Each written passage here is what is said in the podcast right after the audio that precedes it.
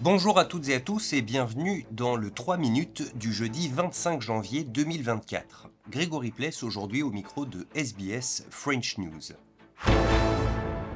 Le Premier ministre australien Anthony Albanese a défendu aujourd'hui les modifications au projet de baisse des impôts qui doit entrer en vigueur le 1er juillet prochain devant le National Press Club.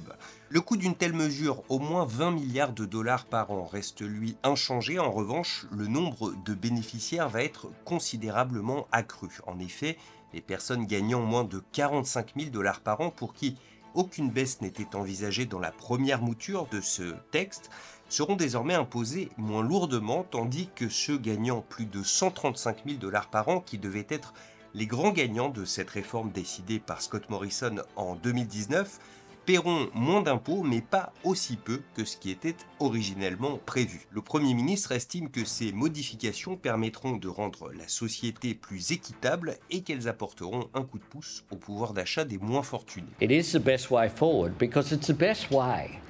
To help Australians struggling with their cost of living without putting pressure on inflation.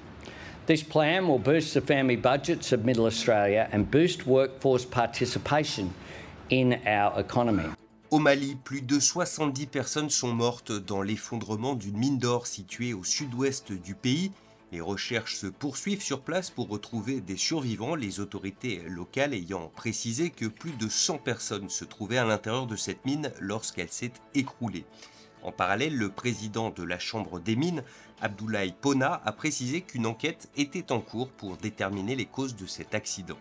Alors, comment c'est So how did it happen? That's the fundamental question, but I think the highest authorities are going to take all the appropriate measures to carry out a proper investigation and establish who is responsible. Enfin, demain, c'est la fête nationale en Australie, mais également en Inde, où le président français Emmanuel Macron a été convié par Narendra Modi. Objectif renforcer les liens économiques avec le pays le plus peuplé du monde, mais aussi les liens sécuritaires et stratégiques dans une région indo-pacifique de plus en plus agitée par les ambitions grandissantes de la Chine. Explication Myriam Berber pour RFI. Depuis 1998, la relation bilatérale franco-indienne connaît un essor sans précédent. Côté défense, elle se concrétise aujourd'hui par des gros contrats d'armement. L'Inde, qui a déjà commandé 36 avions Rafale, a l'intention d'acquérir 26 Rafales supplémentaires. L'Inde représente aussi un gigantesque marché en matière de nucléaire civil. La France a pour objectif de vendre 6 réacteurs EPR à New Delhi, mais les négociations dure depuis 15 ans. En 2022, le commerce bilatéral franco-indien a atteint les 15 milliards d'euros, un volume encore modeste comparé aux échanges France-Chine estimés à plus de 100 milliards. Et les investissements français en Inde ont augmenté pour atteindre 25 milliards. Paris est le 19e client de l'Inde et seulement son 29e fournisseur.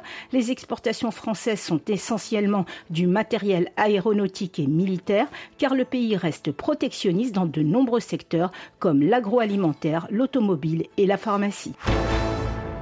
Voilà pour l'essentiel de l'actualité en 3 minutes. On se retrouve demain vendredi pour un nouveau point complet sur l'actualité.